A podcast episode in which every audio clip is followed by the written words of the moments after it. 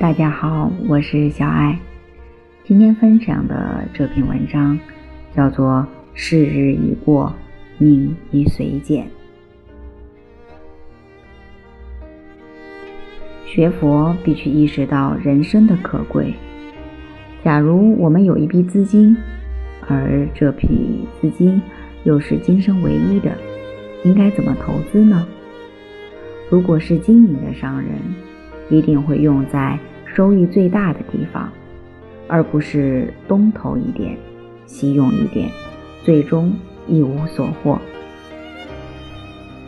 人生就是我们今生拥有的唯一资金，而这笔资金又是有限的。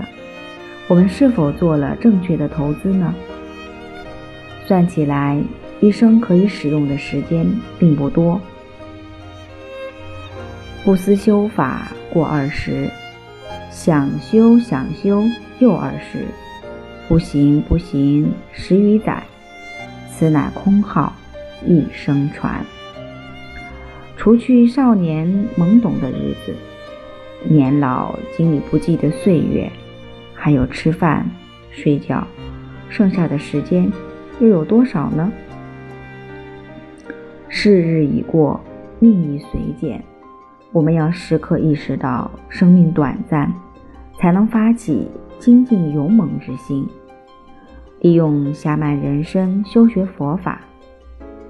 学佛并不是为了学而学，而是帮助我们利用有限时间来改善生命，为未来创造良好的契机。否则，一失人生，万劫不复。何日再能得到这样殊胜的机会呢？